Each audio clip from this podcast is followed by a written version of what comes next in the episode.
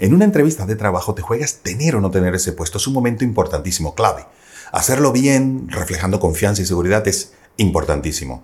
Pero siempre hacen una pregunta, de una manera o de otra, que a veces nos pilla con un pie cambiado. Te voy a dar unos consejos, unos tips en este vídeo para que brilles en esa entrevista. ¿Cuál es la pregunta? Háblame de ti.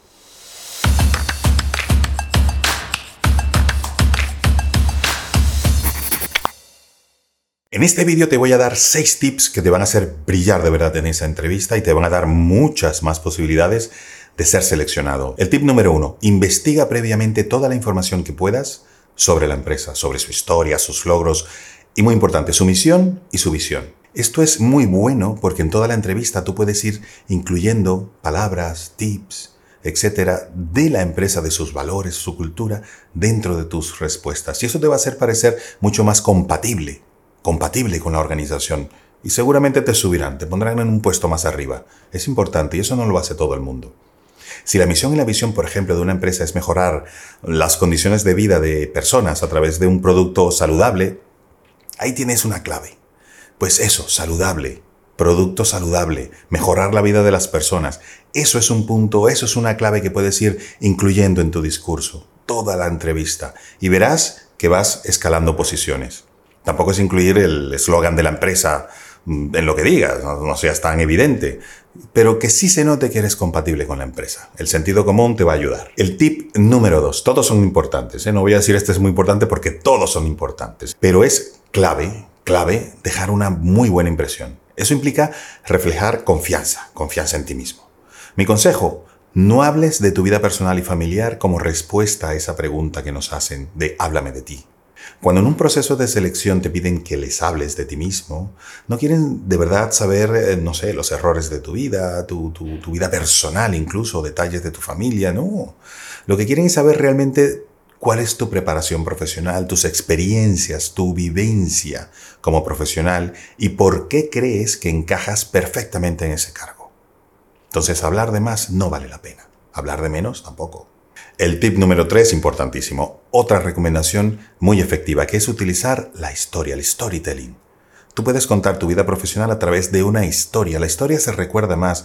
Nuestros cerebros reaccionan de otra manera diferente cuando contamos algo a través de una historia y eso puede lograr un impacto en la persona que te entrevista. Ojo, no una historia de tu vida personal, como hemos dicho en el punto anterior, pero sí una historia de tu vida profesional. El storytelling es sumamente efectivo para transmitir información, pero también las emociones, y eso es importante.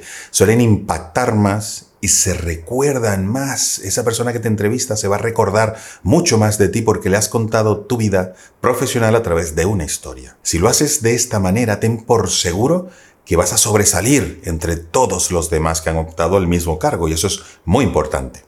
¿Cómo debe ser esa historia? Pues debería ser interesante, completa, clara no muy larga y convincente. Comienza tu historia con un resumen corto pero conciso desde tu primer trabajo. Dar poca información no es bueno, pero dar mucha tampoco. Entonces, ¿qué información dar? ¿Cuánta? Pues ahí voy. El nombre de la empresa, importante, tu cargo, el número de años trabajando allí, tus responsabilidades y lo más importante, tus logros. El tip número cuatro, como todos, importantísimo. Es sumamente aconsejable que practiques mucho antes en el espejo, todo esto que te estoy dando aquí, porque eso te va a dar facilidad, te va a dar seguridad en ti mismo y lo tendrás mentalmente estructurado. Cuando uno tiene esas ideas y ese discurso estructurado mentalmente, puede salir al paso ante cualquier pregunta inesperada, e-, esa confianza que te da salir adelante en esos momentos. Por eso, practícalo. Practícalo delante del espejo y te saldrá muchísimo mejor. Si respondes de verdad con claridad y seguridad, dejarás una excelente impresión en la persona que te está entrevistando. Si es posible, utiliza el formato que yo llamo yo entré como yo he llegado a ser. Yo entré como yo he llegado a ser. En cada trabajo o en cada cargo que tú has tenido en tu storytelling, en tu vida profesional. Yo en esa empresa entré como y yo he llegado a ser. Eso es importante porque da cierta sensación o da sensación de ascenso, de avance de éxito. Cuenta, por ejemplo, que has entrado a esa empresa como ayudante y has salido como coordinador o como jefe, gerente.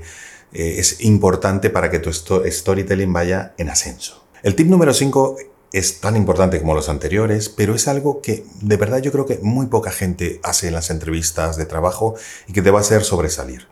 Y es el siguiente. Cuenta lo que sabes sobre el cargo al que estás optando.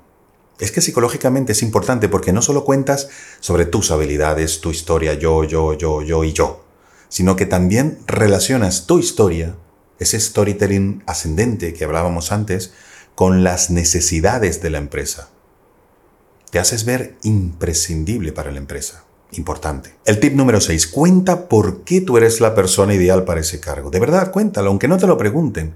No te cortes, dilo.